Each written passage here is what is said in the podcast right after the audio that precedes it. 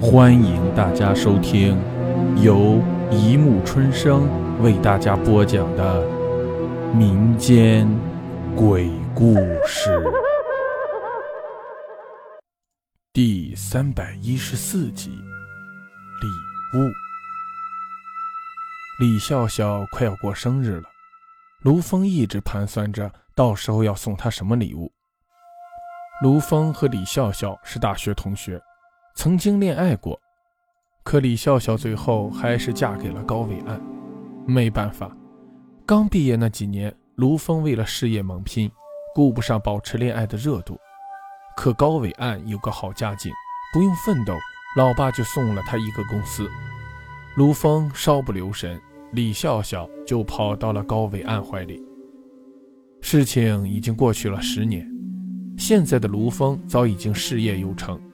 六个月前，他刚刚从美国回到了这个城市，但他没有马上去找李笑笑，只是在上个星期，他才意外地碰到过李笑笑一次。卢峰的脑子里终于有了答案，他从沙发上站起来，放下手里的文件，那是他今天刚刚拿到的私家侦探的报告。从他回到这个城市开始，他就在注意着李笑笑的一举一动。现在他已经东山再起了，他需要的只是一个机会。看来就是这个结果了。他点着了一支烟。从报告上看，李笑笑最近运气实在不好。一年前，股票市场一片大好，高伟安打算投机一把，把公司的老本全都买了股票。结果不到一个月，行情大跌，高伟安所有的家当一下子打了水漂，气得李笑笑几乎要和他离婚。高伟岸从此一蹶不振，郁郁寡欢，公司的事务也不管了。四个多月前，高伟岸带着最后一点钱不辞而别，留下李笑笑对着一个烂摊子发愣。李笑笑为了还债，连郊区的别墅都卖掉了。办理了破产之后，他只剩下了两处市区的房产。就在那几天，他遇到了卢峰，两个人谈了很多很多。据他说，以后他可能就要靠收租度日子了。这也难怪了，过了这么多年的好日子之后，再让他去职场上拼搏，那是绝对不可能的事。认识他的朋友都说，他这次栽的跟头可跌得不轻。大家一致谴责着高伟岸的无情无义，李笑笑听了也只能是无奈的笑笑，他又能怎样呢？卢峰也很替他惋惜，但是他和别人不同，他已经决定不止把对他的感情停留在口头上，这次的生日礼物一定会让他感到很意外的。李笑笑的生日到了，往年常来常往的朋友一下子全绝了迹。真是世态炎凉。不过李笑笑显然没有把这种变故放在心上。卢峰去找他的时候，他正一个人待在家里，态度显得很是平常。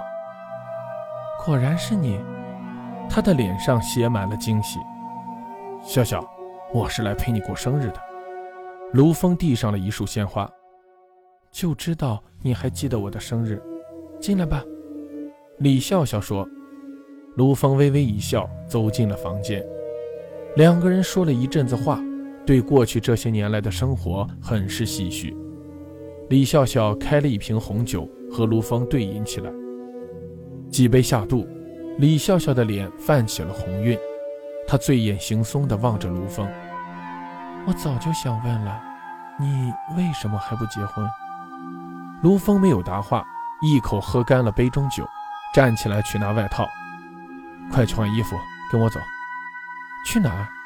李笑笑抬起头，有些意外。去拿我给你买的生日礼物。卢峰已经穿好了外套。李笑笑的呼吸加重了些，但马上又恢复了平静。等我一下。他走进卧室去换衣服。不一会儿，李笑笑从卧室里走了出来。她换上了一件晚装长裙，仿佛一下子年轻了十年。哼，你和过去还是一样漂亮。卢峰惊叹，李笑笑没有答话，挽起了卢峰的手臂。车已经开了四十分钟，市区已经被远远地抛在了后面，而卢峰还在向前开着。李笑笑有些奇怪了：“卢峰，你这是去哪儿啊？”卢峰神秘的一笑：“我怎么能让这么美丽的笑笑住在那样的房子里呢？我给你买了栋别墅，就快到了。”李笑笑吸了一口气，脸上露出了笑意：“我，我不能要。”已经买好了，昨天我就去交了钱。卢峰翘起了嘴角，掏出一根布袋，蒙上眼睛，等到了再解开。李笑笑含笑接过了布袋，扎在了头上。轿车继续飞驰着。到了，卢峰打开了车门，李笑笑走下车，拉下了脸上的布袋。啊！他不仅惊叫了一声。面前是一座华美的欧式别墅，而他们俩现在就站在别墅的花园前面。从现在开始，这别墅就是你的了。给，这是钥匙。卢峰伸出手，手里是一把银色的钥匙。好，李笑笑好像有些惊喜过度了，她的手紧紧地握在一起，没有去接那把钥匙。那我先替你收着。来，我们参观一下这房子。卢峰抓住了李笑笑的手，就向别墅里走去。李笑笑猛地笑了起来，笑声有点尖。就就是这儿吗？卢峰回过头来，是的，虽然不是新房子，但是原来的房主把这里保持得特别好，你会喜欢的。李笑笑的眼睛睁得大大的，她的脸色发白。卢卢峰，我我有点不舒服。没关系，家具已经布置好了。我们正好可以歇一歇。卢峰已经打开了门，李笑笑犹豫了一下，还是走了进去。屋子里果然已经布置好了家具。李笑笑大声喘息着，靠在了一个柜子边上，看起来她真的是病了。不错吧？和原来的屋主住在这里时一模一样。卢峰跟在他身后走进了屋子，除了地下室有点旧。不过我已经帮你把那里重新装修过了。陆峰，你……李笑笑的脸上有细小的汗珠渗了出来，她躲开卢峰的视线，试图在天花板上发现些什么。我不知道你是什么时候知道我从美国回来的。卢峰的语气突然一变，我想是在高伟安破产之后不久你就知道了吧。